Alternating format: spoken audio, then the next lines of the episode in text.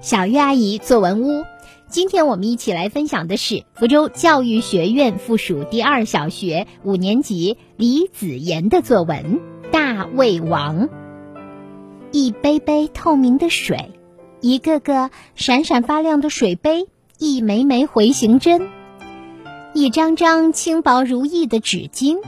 这一次，老师究竟要让我们做什么实验呢？我的好奇心油然而生。老师神秘兮兮地说：“孩子们，今天我们做的实验叫‘喝不饱的水杯’。”同学们一听震惊了，讨论开来：“水杯怎么可能喝不饱水？这到底是怎么回事？老师是不是在开玩笑？”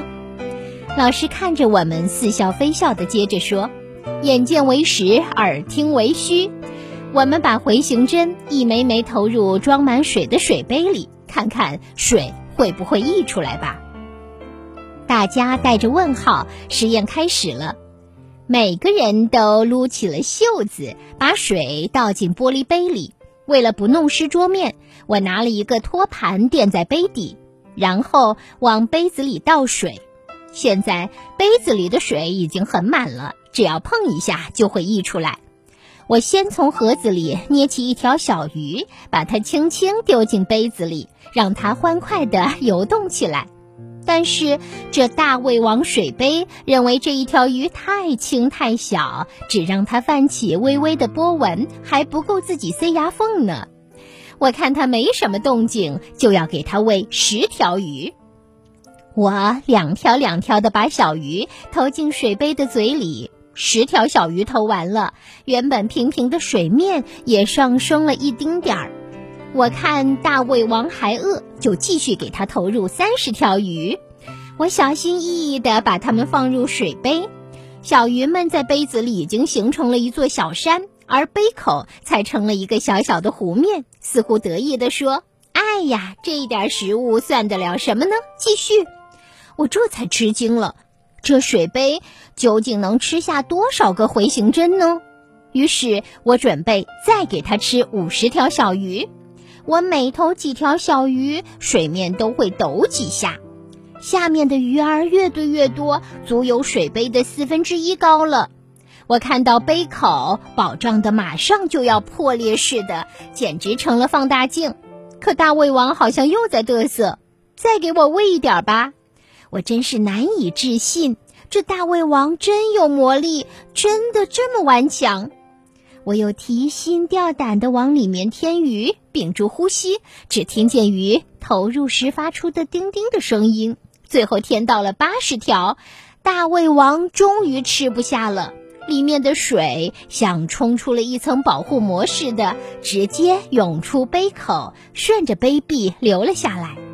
这大胃王果真是名不虚传，让我们不敢相信。大家的实验见证了大胃王的厉害，个个都在感叹，但抓耳挠腮，疑惑不解，期待老师的答案。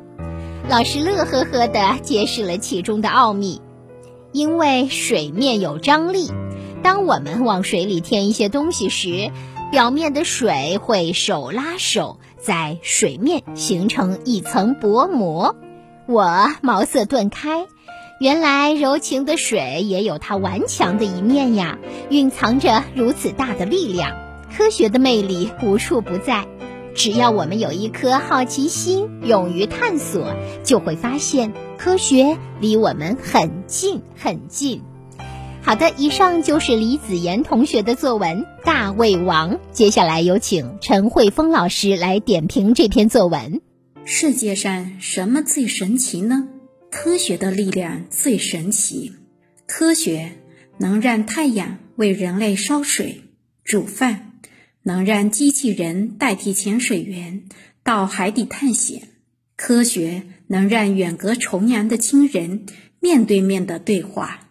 这篇大胃王习作，小作者向大家介绍了他做的一项小实验——喝不饱的水杯。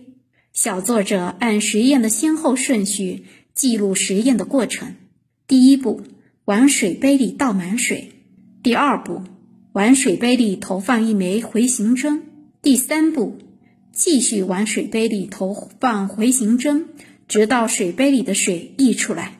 最后得出了大胃王水杯果然名不虚传的实验结果。这就是介绍实验过程的第一个小妙招：实验先后有顺序。当然，仅仅将实验过程记录下来还是不够的。既然是做实验，一定少不了动作描写。小作者紧紧抓住实验时的一系列动作描写，如撸起袖子倒进玻璃杯里，垫在，捏起，轻轻丢进，小心翼翼地放入，等等，仿佛实验过程就在大家的眼前演示。这就是介绍实验过程的第二个小妙招：动作描写要准确。第三个小妙招就是实验观察有发现。看，当刚投入第一枚回形针时，只见它泛起微微波纹；当继续投入回形针时，也上升了一丁点儿。以及小鱼们在杯子里已形成一座小山，而杯口才成了个小小的湖面。观察发现，伴随着一整个实验过程。当然，小作者还不忘在实验开始前介绍实验准备：一杯水，一个水杯，回形针，纸巾，这都是实验必不可少的环节。小朋友们。如何介绍一项小实验的三个小妙招？实验先后有顺序，动作描写要准确，实验观察有发现。你们学会了吗？